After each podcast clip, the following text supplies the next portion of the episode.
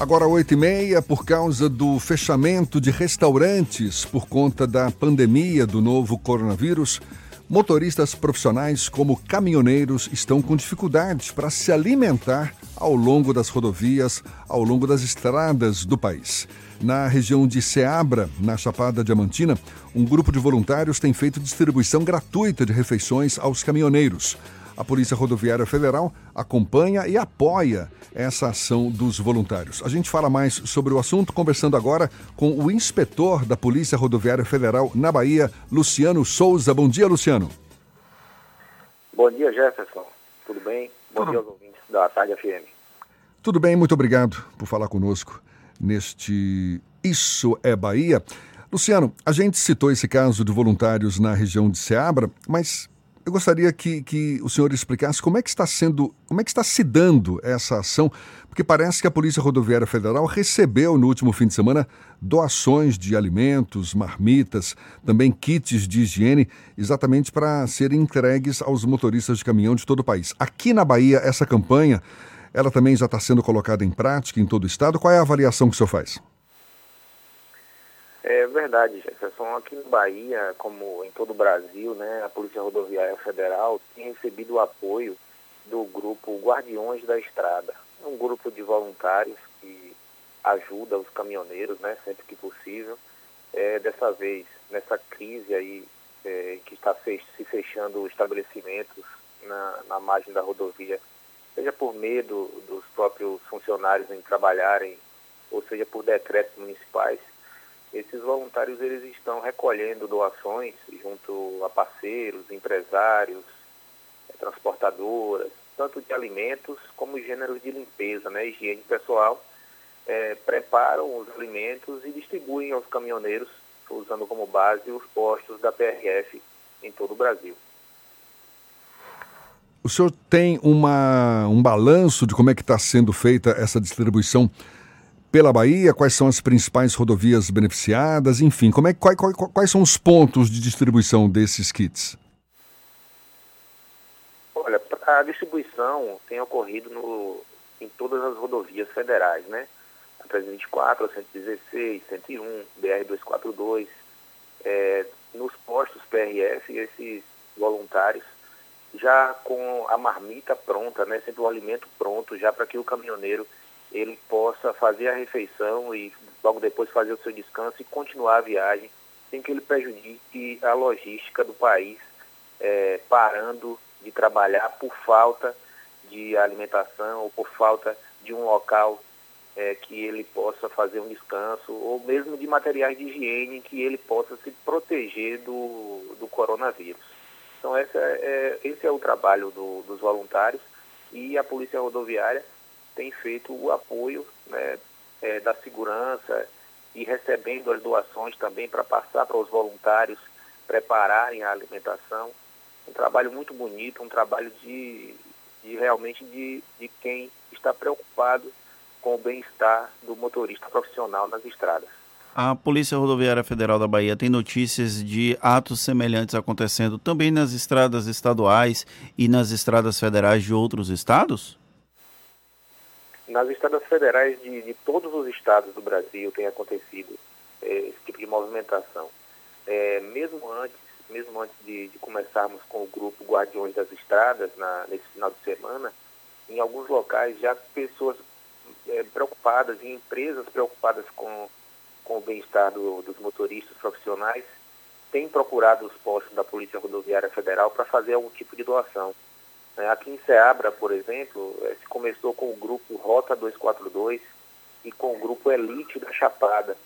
Pessoas aqui da região mesmo, é, que por, por certa feita no movimento de greve dos caminhoneiros, eles também os apoiaram dessa forma, né? É, providenciando alimentação, local para descanso. Então tem sido um movimento que tem tomado conta do, do Brasil em todas as regiões, em todas as estradas que, que, que os caminhoneiros fazem o uso diário, né?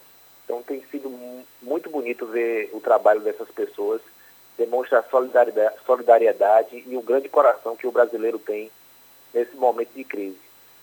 É possível colaborar com esse tipo de movimento? Como é que as pessoas podem, de alguma forma, contribuir com essa campanha? As pessoas podem ir até qualquer posto da PRF e entregar sua doação, é, tanto de alimentos prontos como de alimentos a preparar. Os alimentos a preparar são recolhidos pelos voluntários, são preparados e aí distribuídos, geralmente ao meio-dia ou às seis da tarde. Os gêneros de higiene pessoal, da mesma forma, são preparados kits, né, separados em, em, em quantidades individuais para entrega aos motoristas.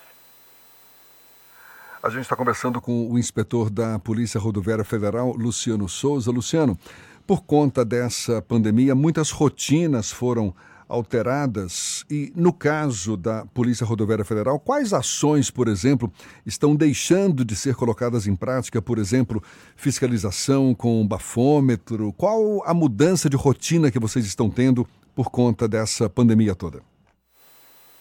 É, nenhuma atividade da Polícia Rodoviária Federal deixou de ser feita por conta da, da pandemia, né? o que nós fizemos foi adaptar o, os nossos métodos, a, a, as nossas maneiras de realizar abordagem, por exemplo, para garantir que o policial também seja protegido da contaminação, né? É, todos, todas as nossas unidades hoje, elas já contam com álcool em gel, é, luvas, máscaras e até óculos de proteção para que o policial faça uso no momento da abordagem seja de um, de um veículo que, onde há suspeita de pessoas é, com, contaminadas, ou mesmo uma abordagem comum em que não se sabe se a pessoa foi contaminada ou não. Então, o policial está protegido hoje é, para não ocorrer de os policiais se contaminarem e terem que deixar o trabalho, né? Nos preocupamos também com os familiares do, dos policiais, porque o policial contaminado, por mais que não tenha é, sintomas, ele pode levar o vírus para dentro da casa dele e causar um afastamento desse policial para que ele tome conta de sua família. Né?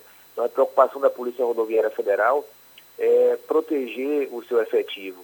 Para isso, a gente conta com material, conta com treinamento diário. Todos os dias, os policiais estão recebendo orientações de como fazer uso do material e de como realizar as abordagens, diminuindo o risco de, de contágio. Né? O próprio bafômetro, nós continuamos fazendo uso do bafômetro é, nos motoristas que, são, que estão suspeitos de, de consumir bebida alcoólica, mas fazendo isso com uma margem de segurança para evitar que o policial adoeça.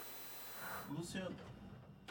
Luciano, tem uma questão que aqui na Bahia o governo do estado recomendou que fosse aferida a temperatura das pessoas que entrassem aqui no estado. Isso para a Polícia Rodoviária Estadual. A Polícia Rodoviária Federal teve algum tipo de é, recomendação para mensurar a temperatura das pessoas que transitam nas rodovias aqui do estado? Olha, é, olha Fernando, nós estamos recebendo em nossos postos é, pré-postos das secretarias municipais de saúde ou mesmo da Secretaria Estadual de Saúde é, contando com, com o termômetro, né? Para aferir a temperatura das pessoas, realizar entrevistas, para identificar possíveis sintomas da, da doença. É, então, nós temos trabalhado em conjunto com os municípios em alguns lugares, né? São essas, são barreiras sanitárias, né? Por assim dizer. De modo que as pessoas possam ser vistoriadas, mas sem impedir o fluxo delas ou a entrada delas é, na cidade de, de, qualquer forma. Eu sei que em alguns municípios tem, tem se notado é, a tentativa de impedimento que as pessoas entrem no município, mas é, isso não pode acontecer, nós não permitimos que isso aconteça nas rodovias federais. O trânsito nas rodovias federais está livre, né, está desimpedido, porém, alguns locais com barreiras sanitárias que apenas é, verificam e tentam identificar pessoas que tenham os sintomas do coronavírus.